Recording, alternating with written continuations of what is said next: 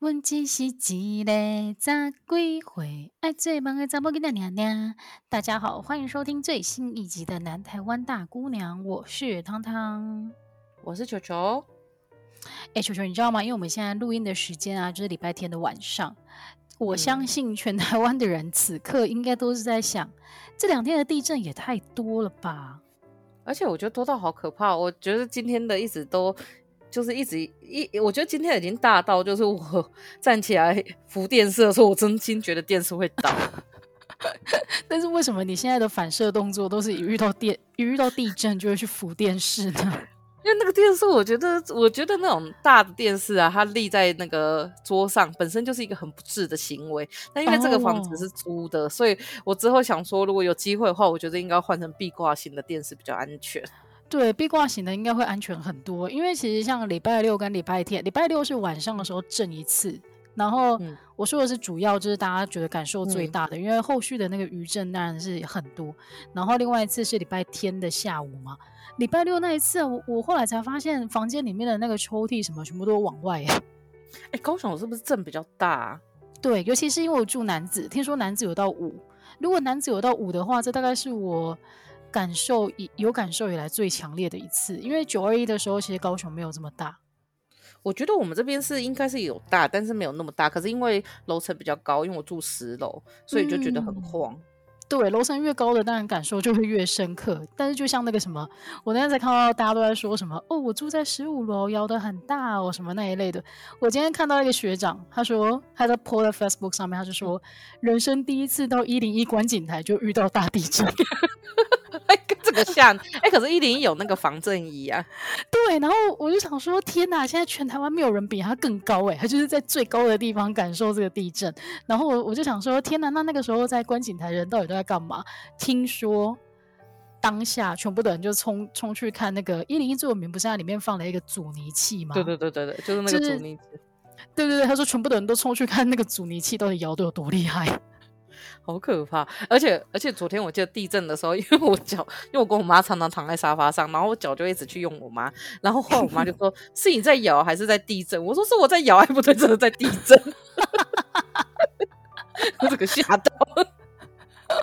真的，我觉得那个当下真的是也不知道怎么反应，因为我记得礼拜六晚上在地震的时候，嗯、我跟我妈还有我妹妹，就是我们四个人，就是刚好在那个房间聊天，然后聊到一半，就是先收到那个国家警报通知，然后我 都没有收到哎、欸，我妈就说哎、欸、有地震哦，我们就停了几秒之后开始剧烈的摇晃，我们四个人就说现在该怎么办？该怎么办？该怎么办？然后我们就决定四个人抱在一起。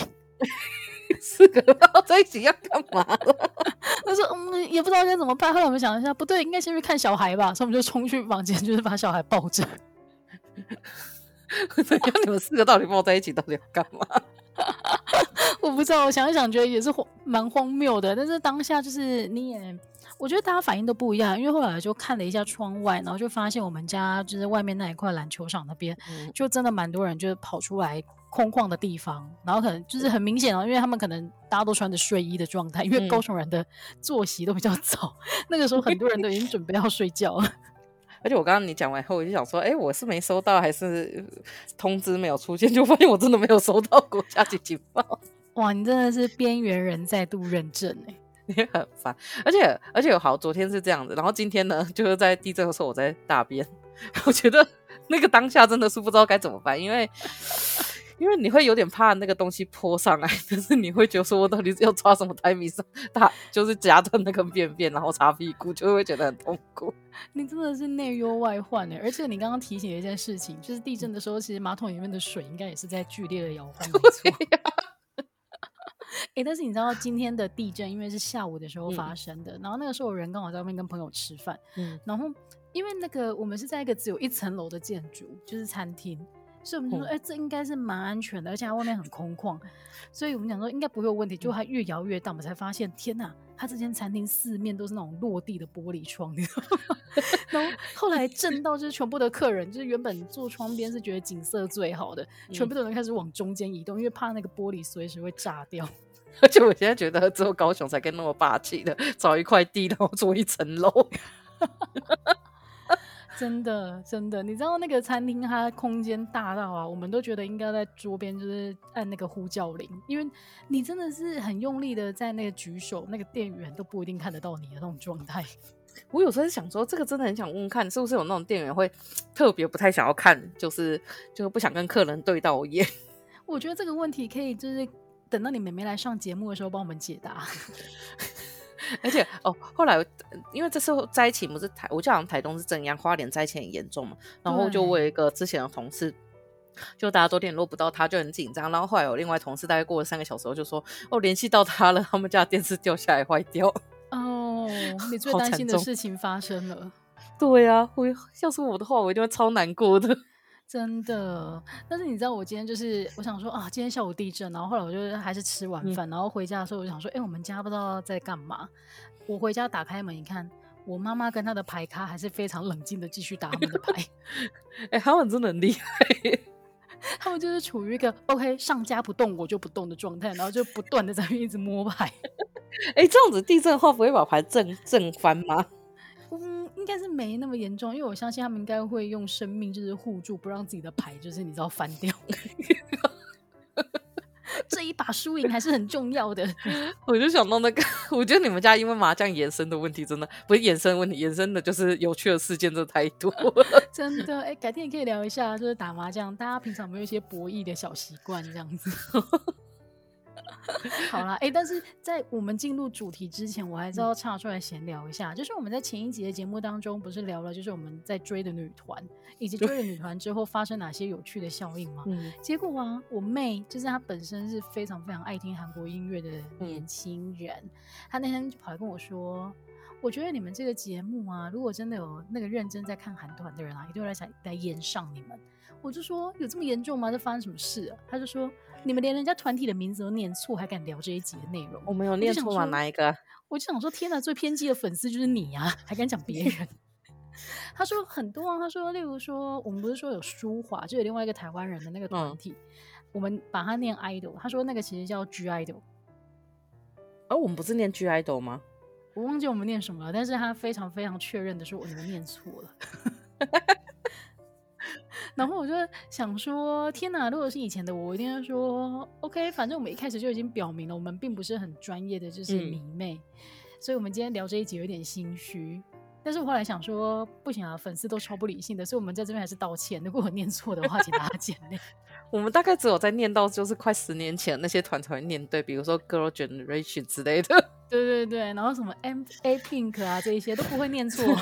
比较 After School 啊。对，但是你真的你不觉得最近韩国团体的那个取名啊，真的会让你不知道怎么念呢？欸？因为他们很喜欢很喜欢在里面放一些符号。我觉得还有那个很难念，红色地毯。哦，红丝绒，你会念吗？Red velvet，我觉得超难。没有，因为我跟你说，因为那个是一个单字，所以你其实就是你把它查出来，你就知道它大概怎么念。可是有很多是很喜欢在里面，例如说加括号。然后加一个星星，嗯、这个你真的不知道它正确要念的时候到底是要怎么念。我觉得加括号跟加星星啊，有一种就是很像以前在玩线上游戏的时候会有那个煞气 A 什么之类的，我也是会在前面加括号加星星啊，有必要那么复古吗？你会加箭头吧？就是斜绝对会加箭头，而且还要有一个万字号，而且是两个万字号，煞气 A，而且那个 A 还要是小写的 A。真的，所以我后来就觉得，其实你也不能怪老妹们念错啊，因为新的团很多时候你真的是不知道要怎么念这些。就像那个有一个新的团是 I V E，我还是特地去看了 YouTuber 怎么念，嗯、我才知道他要念 Ive。Ive，哦，好难念哦。对呀、啊，好啦好啦，但是如果得罪你的你的偶像的话，就是在此还是跟大家道歉。还是像以前的好念，Super Junior 啊，Two PM Two AM。真的，但是再讲下去，就是老妹的那个样态又出现了。但是我们今天并不是要延续，就是上周聊的那个韩团内容。我们这个礼拜要聊的事情是，是有一点点严肃的，就是在前上个月吧，上个月开始，就是新闻不断的在洗版的一个消息，就是很多台湾人被骗到呃，例如说柬埔寨去，嗯，然后到最后就是被困在那边，然后成为很可能到最后最糟的状况就是被变卖器官。这样子，然后你必须要付赎金啊，你才可以脱离那个地方。然后其实这一集的内容，我们在前几个礼拜就想聊，但是，哎，就是碰到球球确诊，然后，然后再加上啊，我觉得在新闻浪头的时候聊，其实很多时候那个资讯它都还不够沉淀，所以我觉得其实现在这个时间来聊会更恰当一些。嗯，哎，而且不知道现在关注度好像也变低了。对，但是其实这件事情还是很重要，而且我相信它后续应该还会有一些其他的效应在发酵啦。然后，我觉得。我我觉得我本身也不是什么有个有个什么大破大立的志向的人，但是我觉得出国工作这件事情，因为我们两个都有稍微有过一些经验，所以或许可以分享一下。尤其是我们去的地方又很不一样，像你就是去目前那个风口浪尖的，对，我就去东南亚。对，所以这一集的节目呢，我们就要跟大家聊聊就是出国工作这件事情。那当然就是要从诶。这个所谓柬埔寨的人社集团的事件开始聊起。其实我一开始啊，我一开始都很不能理解，就是说，例如说，今天你在网络上看到一份工作，然后告诉你说，你不需要有特别技能，你也不需要有相关的经验，嗯、你只要会简单的打字啊这些的，我就或者他甚至就是文书工作而已，然后一个月可以给你，例如说八万块这样的薪资，嗯、而且它可能是发生在那个基本的工资。和人均的收入其实都远低于台湾的一些东南亚国家的时候，你怎么还会相信？可是因为我我记得我那时候看到这个的时候，我那时候直觉就觉得应该是跟旅游呃跟博弈有关的。那博弈的话，这个薪水其实没有到很高，就它其实是很正常的。嗯、那如果 一般到呃这种东南亚要七八万的话，比较像是我们这种台之前派去的那种台干，嗯、就是台干型的话，就是他那边当地给你加急大概是三万。OK，所以当地的加急加上去之后，可能就会到这样子的一个薪资水准。对，大概会是七八万，但是台干的话就要求就比较高。嗯嗯嗯，了解了解。然后在球球壳的过程当中呢，我后来就继续看相关的报道，然后我就发现，第一个可能真的就是会有人就是很天真，然后他就真的相信了。然后第二个就是可能性，就是其实他大家都清楚，你去做的可能不会是正当工作，可甚至可能去之前就知道哦，他要去当诈骗集团的。然后后续当然也有很多人接受采访的时候就会说哦，他们当初当然也知道这个工作内容不会是像他网站介绍的那么正当，但是他们可能例如本身因为呃，例如说之前因为疫情的关系失去了原本的工作，所以他本身有一些负债啊，或者是说他家里面需要快速的用钱，所以其实他们。清楚自己可能还是要去做诈骗的，但是为了钱，还是愿意这样子硬着头皮去了。嗯，我那时候知道的哦，但是我觉得先讲一个题外话，就是说，其实我觉得像这种东西，就跟整体而言，像我们在讲女性主义啊，或者是在讲呃男性霸权的时候，我们都把人都讲在一起。但是实际上，就像你刚刚讲的，他可能因为疫情失去工作，所以会让他更快速的想要赶快有钱。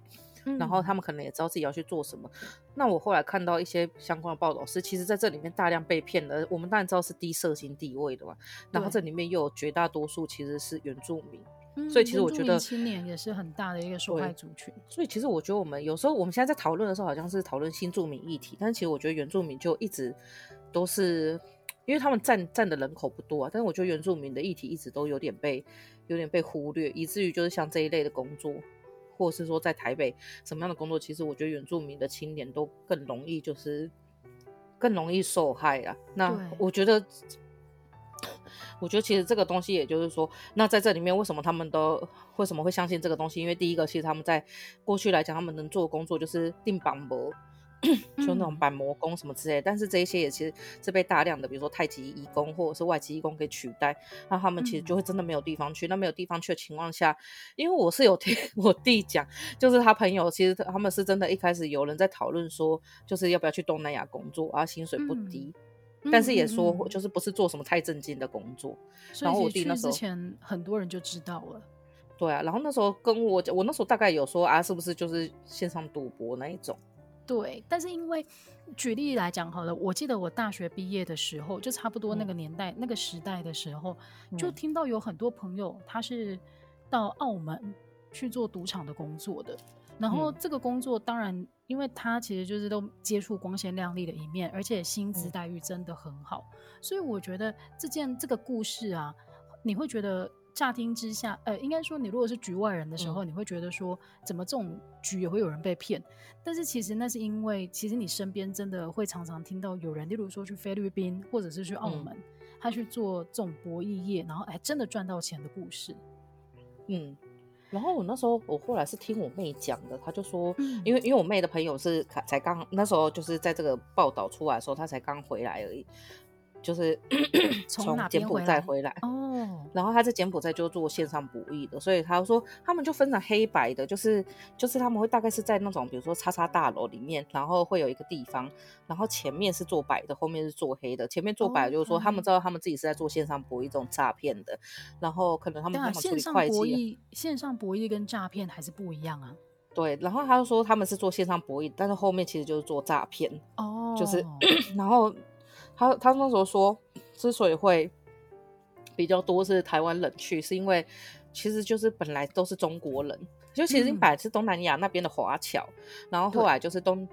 后来就变中国人，因为他们是要骗中国人，主要啊。那在这种情况下呢，就是 他们大量的人被骗去嘛，然后也是中国人骗中国人，然后反正中国政府最近就发现这件事情了，然后他们就寄出一些法律，就是说，我记得好像是四十五岁、三十五岁以下的青年，如果你去了一次东南亚，你回来以后你要再换签证，他不会让你再去，因为他会觉得说我我大概可以判断，对对对对，需要这样频繁进出的。嘿嘿嘿，所以说，那这样情况下，他们就其实他基本上是从政府这边就挡住，就不让他们去。那 在这种情况下，他们只能再往一些地方可以找嘛。那对新加坡来来讲，某个程度上，这个就是这个诱惑不大。可是对台湾人来讲，这个诱惑就蛮大的，所以就是大量的就骗台湾人。然后说，但但是去的话，哎，具体去的那中间是怎么用的，我不是很了解。但是反正说到那里以后，就是会分成两种人，一种就是真的跟他们一样是做前台的人，然后一种就是做后面。嗯、然后你去的时候，他就会限制你的人身自由嘛，然后就会跟你说你要达成多少业绩，没达到的话，你就是要就是要，呃，就领不到薪水。想办法啦，就是想办法要帮公司创造 出来。你有很多方式。然后你可以赚自己的赎身费，但那赎身费都高到你赚不了，所以就是在就是我记得那个时候他是说大概一个人是五十万吧，就是你骗一个人来可以赚五十万，那你的赎身费可能就是三百万。Oh. 那.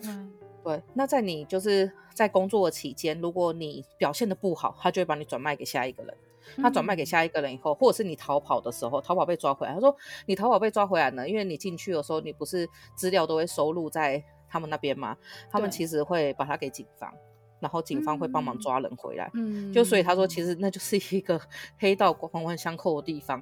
就是跟警警察。然后你被抓回来后，你就是会你的赎金会变更高，但是你的薪资会变更低，所以你最后就陷入这个。然后他说，当然啦，有一些在更低一点的会被贩卖器官，这个是有。然后哈，我那时候记得我妹是说，他们那时候因为他们中间经历过转换公司嘛，就是换个名字。嗯、然后他记得他们那个时候有个 team 的人，不知道为什么好像是。英文不太好，然后在对话的过程中就被拉到后面去了，所以他们还整个团就是整个 team 的人去后面，然后跟后面的交涉沟通，把他救回来，啊、救到前面来。他说不然他就会变成是这种黑工，所以他就说.他说这个可这个东西因为很久之前就有了，所以他说最近起来他也觉得说可能是人数变多了，不然其实这个东西就基本上两边的政府都不太管。嗯。因为啊，其实我后来发现说，他们整个应该说他整个配套措施做的超级完整。因为我就有看到说，有人分享他自己本身呢就是在东南亚工作，然后那个时候因为他常会遇到猎头，所以以前他就会稍微看一下那个相关的资讯。嗯、然后有的就是骗的太浅了，他就会完全不理他。但是他说他觉得 最近最近发现这种骗术越来越精明，他现在可以例如说呃，例如说他的那个呃 job description 都会写得很好。然后，例如说，他也会很清楚说，一份正式的工作，他可能需要契约，他也可以申契约给你。然后，他可能就是他对于当地的市场是非常了解，所以就算你人是在当地的环境工作，你也有可能会被他这种缜密的配套来被骗了。然后，更不用说你人在台湾，你其实根本对那边的状况不了解的时候，其实你唯一可以知道相关资讯的管道，可能很大部分就是依赖跟你接触的这个人头。然后。我后来发现啊，他们这个话术真的很强哎、欸，就是例如说 哦，薪水很高，他觉得你如果质疑他薪水高，他就会说，哦，因为我们现在那边就是需要会中文的人才啊，嗯、然后这个博弈产业是很多中国的有钱人在玩的，所以你可以抽到这么高是合理的。然后例如他说，例如说，哦，他没有办法帮你办工作签证，我觉得这个应该是最多人遇到的。他就会要求说，哦，这边都是这样子的啦，你就是先以观光签的方式入境，嗯、然后到时候再换工作签，这样也方便公司作业。啊、我去也是这样子。对，我觉得这个你待会对你待会就可以分享。然后另外就是说要保管护照，因为其实现在因为消息传开来了，所以大家对于自己的护照离开自己的身上的时候就会比较警惕。但是我可以想象，如果是之前还没有这么多消息传出的时候，诶，带你过去的人跟你说，哦，我们需要保管你的护照，因为公司已经帮你付了机票啊，还有住宿钱啊，那后续可能有很多文件要办理，那为了方便啊。你可能就是公司随时要用到的时候都要拿护照，那你就干脆先放在我们这边保管。嗯，我觉得如果是在事情爆发出来之前的这种说法的话，其实大家警惕的心情不会那么重。嗯，对。然后另外还有所谓的一条龙的陪同，其实我后来发现，一开始看似好像公司很在意你，嗯，但是那个其实说穿了就是他要确认你这一个呃肥羊不要跑掉了。然后再来的话，我觉得最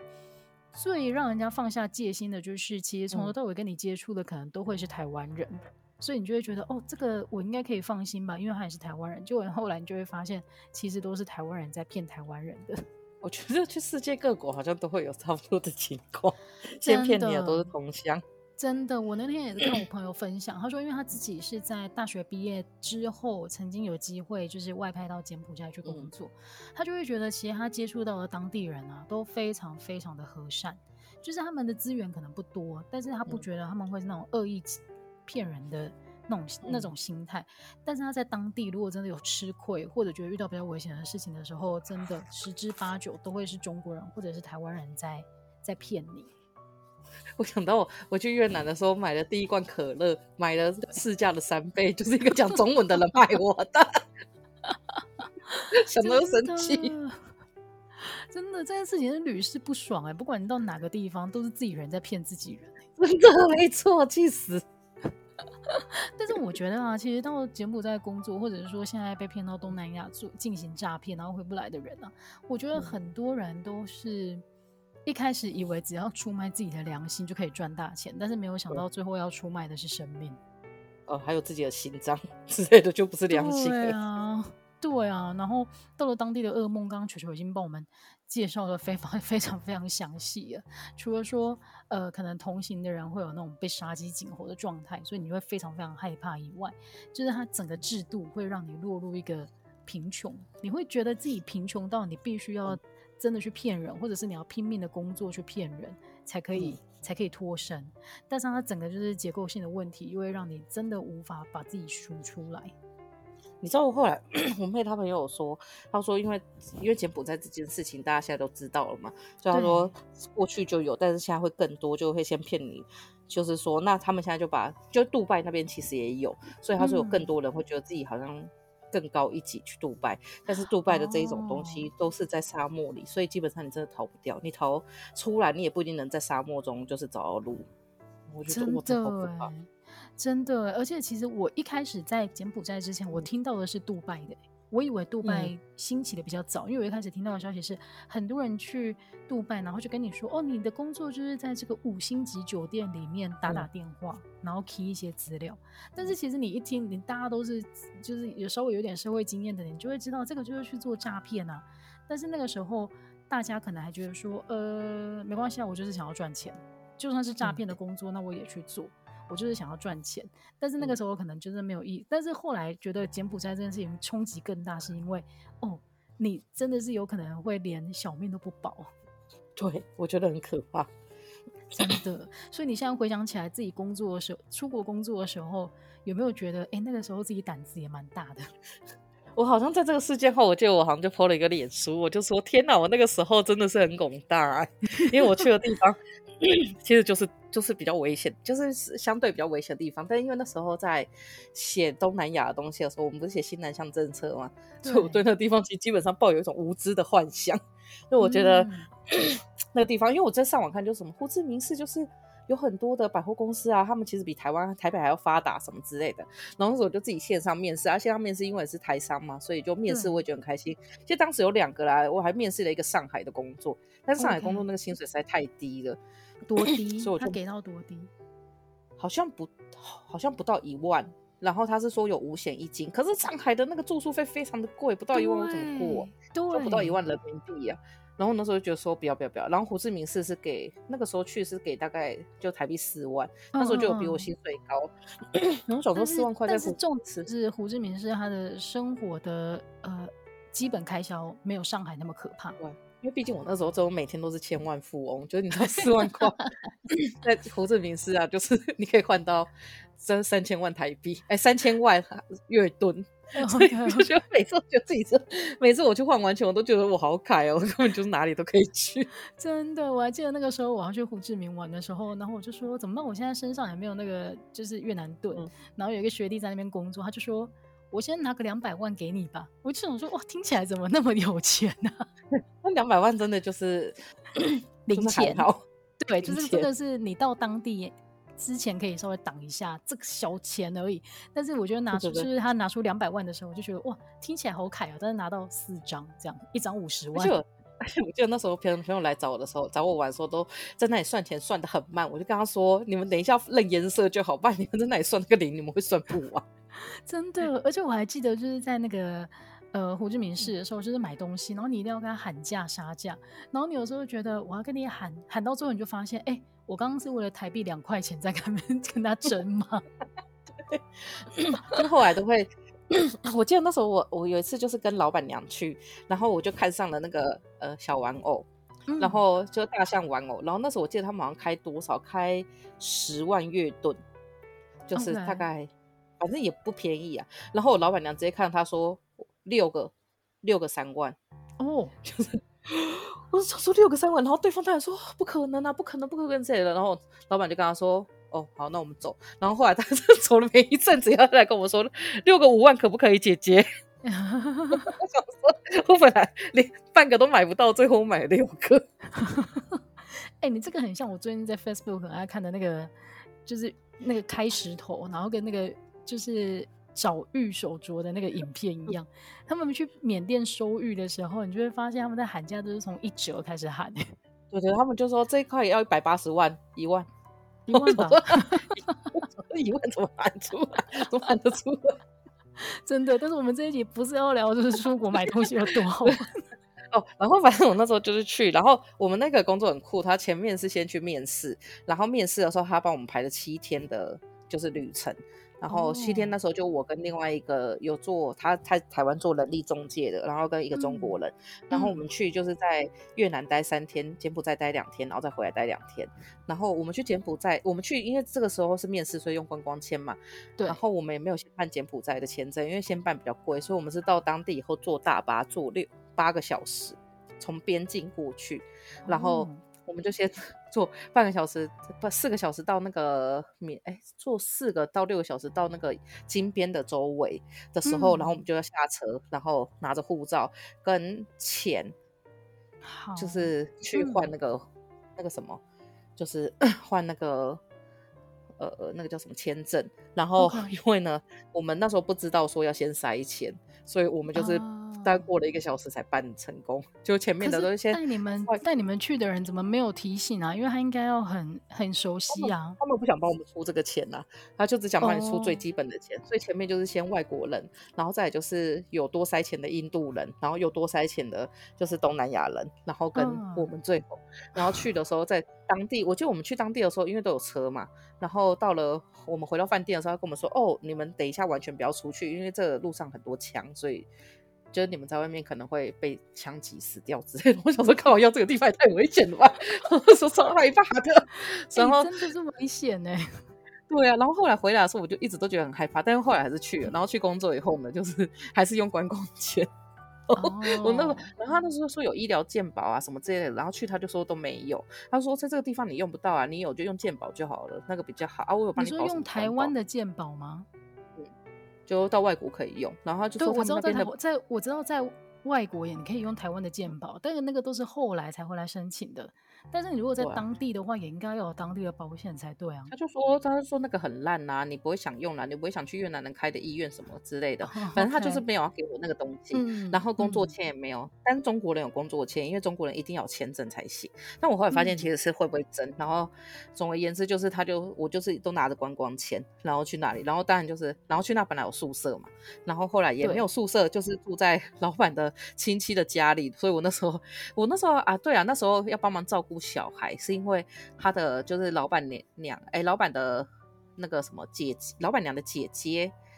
的，哎，老板娘的哥哥的老婆，他的他们家还有一个从菲律宾怀孕然后回来的，回来待产的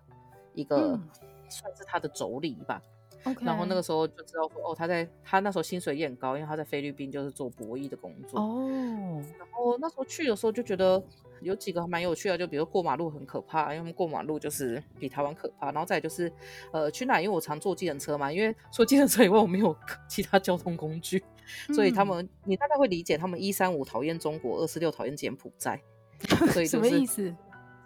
哎，因为他们讨厌中国这件事可以理解嘛，因为他们觉得中国。什么孔子学院那些侵犯他们非常的多，一三五是什么？一三我就大概他们一个礼拜会有一半的时间讨厌中国，然后一半的时间讨厌柬埔寨。Oh. 那柬埔寨是因为 之前，其实我觉得柬埔寨的人也讨厌他们了，就是因为之前在越战的时候，越南不是被打得很惨嘛，然后后来就是这个越战结束以后呢，反正联合国就有意无意的让他们可以去收复失土，然后他们那时候去收复失土的时候呢，就收到去侵犯别人的。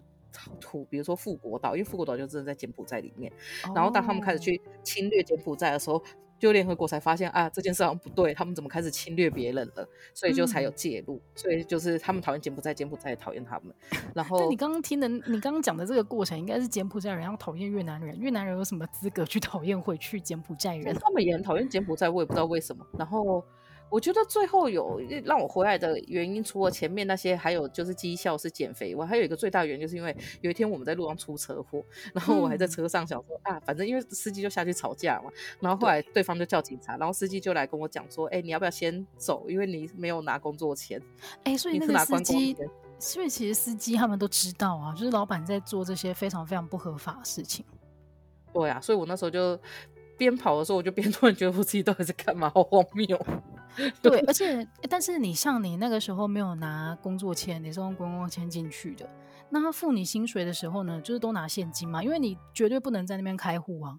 都拿现金啊，我们没有任何的，就是我会签一个很奇怪的收据，但是就是都是拿现金，哦、然后，可是那个就不会列在你的薪资收入里面呢、欸，啊，所以我在台湾那时候就没有缴税嘛，因为没有税金的同时，你连当地的税也都不用缴。对啊，然后再来就是我每三个月要到边境，就是到金边那边去换一次，因为他不要让我飞回台湾嘛，飞回台湾比较贵，所以我就要花，嗯、就是花个几千块钱，哎，一一千几百块钱的台币，然后坐再坐八个小时的那个大巴去边境换签证。呃，用你的假日吗？哎，是用他们的、啊，就用某一天的。就是、哦，所以就算是工作的其中一天。但是其实我觉得那个应该算我时间，因为是礼拜六，然后礼 拜六边境的话，因为来因为礼拜六上半天班，嗯、哦，就是因为越南是周休一日而已，然后所以但回来的时候会用到一点自己的时间，哦、所以我那时候觉得蛮不爽。对啊，而且这从头到尾听起来就是因为他不肯拿钱出来，然后造成你的麻烦。对啊，而且重点是没有工作签，所以如果整体来讲的话，如果是以看签证来讲，我是完全没有出国工作过，只是去了、欸、去了一趟很久的旅游。但是你知道，后来再看到后续这些故事，你真的会庆幸哦，幸好当初他真的就是小气的老板，他不是真的要谋财害命的这一种、欸。真的，因为我的前辈有去机场接我，所以确实我是。就是一直都是在公司的就是 掌控之下，对啊，所以你回头去看，虽然说那一段过程很多很荒谬、很不合理的待遇，但是如果人乐观一点的话，好像又要想说，哦，幸好我不是我没有丢了性命，然后也没有少什么器官呢。真的就是就突然觉得说自己还蛮幸运的，就是至少是活着回来，但是还是不太好啦。就是我觉得大家出国工作，如果嗯，但这种讲这种话又非常非常的。好像不食人间烟火，就是当然当然你会想要选择出国工作，就是因为那是一个更好的机会啊。嗯，但我觉得我们这种是，我自己是觉得我那个时候只是自己的选择，我想想出国工作，嗯、然后。但是我觉得这些人是没有选择的选择，对，所以我觉得不太一样。对，我想讲的就是这个，就是现在很多人在网络上或者在电视前面都会骂说，哦，这个就是消汤啊什么那一类才会变成这样。我觉得这个是一部分的原因，但是从很多个案的故事里面，其实你也可以发现说，很多真的都是他没得选择。嗯，然后，但是我那时候本来也是想要选择去东亚工作，嗯、但是我没有那么好，然后英文也不好。然后东南亚好像讲中文会稍微吃香一点，所以就去选择了东南亚。但我觉得你的工作比较酷，因为呃，以我之前写的论文来讲，我之前不是写澳洲打工度假嘛，然后我那时候写澳洲打工度假，原因是因为呢，因为就是其实台湾开放很多国家嘛，然后有加拿大跟美很多台很多国家对台湾开放，不是台湾对对对啊，对很多国家对台湾开放，然后那时候就有做说，为什么这些人不去什么比利时什么之类的，是因为这个东西太高级了对他们来讲，然后但是澳洲是一个比较好入手的，嗯、所以那时候说要去英国的时候，我那时候觉得哇，干好高级哦，就是我是说自己我自己。自己在那个论文中的分类，它是高级品。嗯，对，我觉得英国的，因为我自己的经验是在英国，我觉得英国真的会有一种，它它跟澳洲蛮不一样的。因为就我所知，澳洲好像还会规定你说，例如你时隔多久，你就要转换雇主，因为它的目的真的。对，他的目的只是让你填补他们缺少的这个劳动力，并不是要去叫你去取代当地固定的劳动力，所以他的制度上会比较严谨。但是英国其实它蛮蛮蛮怎么讲，蛮自由的，就是你拿了这个呃打工度假签之后，你甚至可以完全不要工作啊，就是 你如果有钱的话，在那边生活的话，你就完全不要工作啊，然后你在那边体验生活，花钱他也开心。然后另外就是任何工作你都可以做。从办公室到最常见的，大概就是在精品的那个销售员。哎，我我知道，我有一个朋友，他是去做刺青师的。哦，这真的超酷的。但我觉得你那时候做的也很酷，因为我记得你第一份工作其实也有一点尴尬。对，就是我先讲整个过程，就是我一开始到英国的时候，因为我原本在台湾做的是行销，所以我就是很天真的想说，哦，那我也来这边找找看行销相关的，因为毕竟是相关经验。后来你才知道，其实行销这个工作内容，它非常非常吃你的文化资本。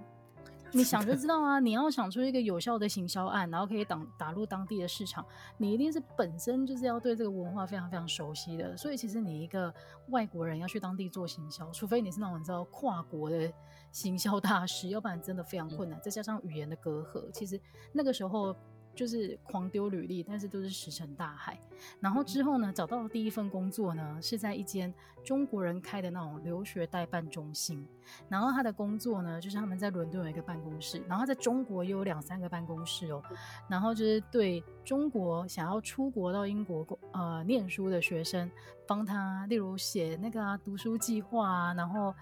然后丢那个申请作业啊，然后告诉他一些教战手册，反正就是。他们的说法是说申研就是申请研究所，嗯，然后我们那个时候的工作呢，他说是叫做市场部，但是台湾叫行销嘛。那那个公司就是说，嗯、例如说你去跑校园，但我觉得其实这个训练还蛮扎实的，嗯、因为他就是说，不管你是谁，反正你一开始就是从地宣开始，地宣就是你必须要到当地，然后就是一个一个发传单，而且你从发传单你可以收集到非常非常多的资讯。例如说，哦，这个学这个学校的学生，他可能，诶，念什么什么主科，呃，念什么主修是中国人最多的，然后那个就会是你的主要目标。然后他们大概出没在哪些场合？我记得那个时候就是带我们的那个组长，他他说他之前为了要打进这个校园里面，他有很多个分身，就是说他们很流行用那种什么微信的那种社群。然后他在里面，他就要佯装，他有很多身份。例如说，有时候佯装自己是一个什么都不懂的新生，然后透过问人，你就可以大概找到这个团里面的意见领袖是谁。嗯、然后有时候他会佯装成他。可能是已经在这个学校有几年的学长姐，然后当有人问申请学校相关的问题的时候，他会先免费提供一些不重要的资讯，然后等到这个学弟妹开始觉得，哎，你这个学长姐好像蛮热情的，有意愿帮助你的时候，他再进一步跟他说，哦，其实我是找哪一个哪一个代办的，你可以去试试看。哦，所以他面对的，就是你们在那边只是收集资讯，但是面对的是要即将要去的中国学生。对。然后，嗯、但这份工作很尴尬的是，后来这间公司，我觉得中国人的公司真的说倒就倒哎，因为他那个时候也是做的蛮有规模的哦。但是后来就开始被放黑函，然后到最后他就收起来了，整个据点就收起来哎。然后我那个时候就觉得哇，大开眼界，因为他那个时候办公室里面的编制也是编制了二三十人哎，嗯，很傻眼哎。对啊，然后我我后来觉得，其实出国工作这件事情啊，嗯，找工作的管道。如果你想要跟当地人竞争的话，你可能履历的履历的上面的名字就会先被刷掉一半吧。哦，为什么？你是用你的英文名字吗？还是用？我是用就是中文，然后翻成拼音，就是护照上面的名字啊。但是我就有问题，就也不就是他会开始想，因为。我你也可以想象，就是如果你是人资的话，你今天看到这个履历，他是外国人的名字，你一定第一个想说，哦，那他，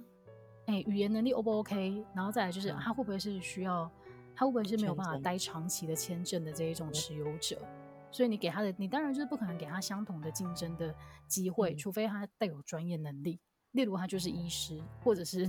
他本身就有什么什么执照这样子。不然他们感觉就是要为了你一直那个，对，不断的在面试。没错，没错，所以你你其实也可以理解。然后比较主要具体的是，因为那个时候我就问了其他的同事，因为后来有人，例如说嫁给当地人之后，他们会去改姓嘛，然后就会改成一个英国的姓氏，然后他就选择自己的英文名字，嗯、而不是原本护照上面的那一个，改成他真后来的官方姓名。他说，自从履历上面放的是一个外国名之后，他那个收到那个面试邀请的机会真的多很多。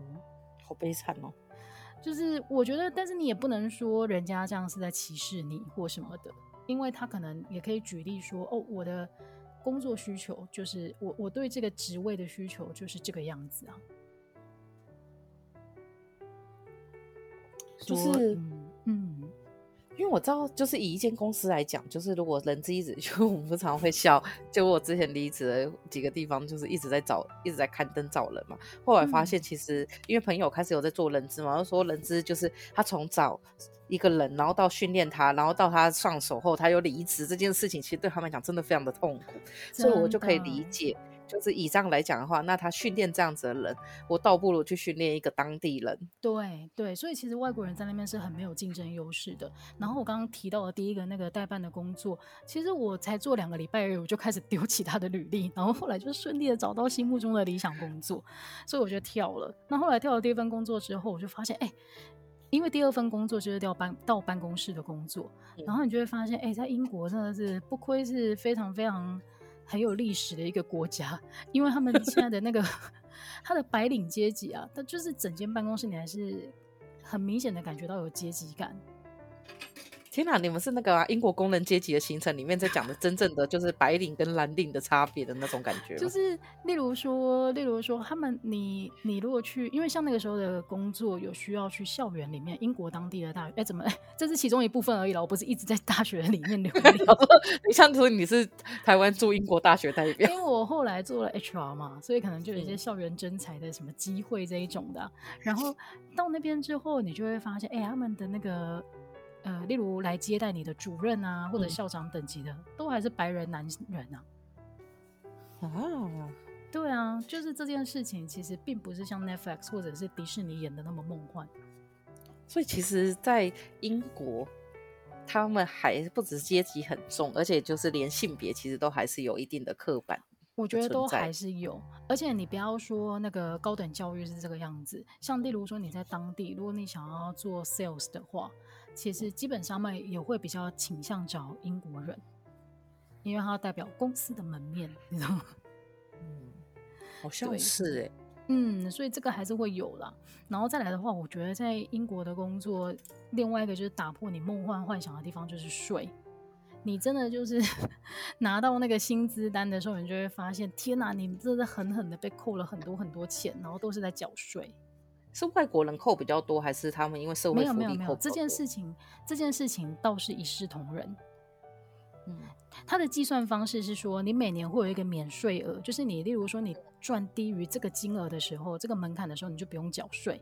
然后当你超过的时候，哦、你要先扣掉那个门槛的税额，然后剩下的要扣百分之二十。哦，二十好多，是不是？然后你越赚越多的时候，当然就会往上嘛，就是三十四十啊这样子。但是我真的听过最重的税，应该是在认识的朋友是在荷兰，他被扣了百分之五十几的税。五十几的税会觉得我干嘛去工作？就是我赚一半都给政府，欸。对，但是后来呢，他在那边定居了之后，他就会发现这件事情是有道理的，因为他被扣了五十几的税之后呢，他在当地要买房子的时候不用投期款。然后等一下，我想一下，这个划不划算？哎、欸，划、欸，划算。而且而且，如果你在当地又生小孩的话，基本上教育费啊、什么补助啊什么的，你是完全不用花到钱，几乎啦。除非你想要送送他去那种超精英教育，要不然整个社会是因为你之前缴了这么多税，嗯，所以后面的那个福利真的都会做得很好。我现在认真的在想，就是这件事情是不是真的很划算？因为他整个社会，他整个社会政策其实是在鼓励大家生小孩，因为这些等于是说单身的人在帮你养小孩了。嗯，其实我觉得单身的本来就要帮忙养小孩，因为像现在，我觉得就是如果我缴税让这个小孩子长大，他未来还是要赚钱养我。嗯，对。但是这个观念，我觉得大家还需要沟通，因为你看我刚刚说课百分之二十的税，可能很多人就会觉得，嗯，也太高了吧。但是其实。你可能，你可能真的要刻到百分之四十以上，才有办法像福利国家那样子在照顾那个小朋友吧。可是就是说，如果假设福利是做到这么完全的，刻百分之三十、四十，我就觉得好了，反正大家都一样，就不要那种就是企业可以大免税，这样我就觉得超不爽。哦，对啊，但是哎呀，税这件事情也是可以好好的聊一聊的。天呐，五十五十几耶，五十级的税，对啊。但是我相信，我们今天聊这一集，应该还会是有很多人对于出国工作还是有一些期待，有一些想法。但是也只能就是现在新闻这么多，然后网络网络的资讯这么这么丰富，就是出发之前。还是要多做一点功课，以免就是陷入那个可能连小命都不保的这种陷阱当中。不然还有一招啦，我觉得这招不知道可不可以，不知道有没有犯法。嗯、就是说呢，你出国前呢，你先申报你的护照遗失哦，然后你就是带一本新的护照去啊，但机票上面你就改那个护照号码，然后到时候他们要的时候，如果真的要他，你就给他旧的啊。是哦。不知道啦，我是觉得说，因为我因为在国外有没有护照，真的有点麻烦呢、欸。嗯，好吧，就大家多做一点资料，保护自己吧。那、呃、今天的节目就到这边喽，感谢大家的收听，我们下个礼拜再见，拜拜，拜拜。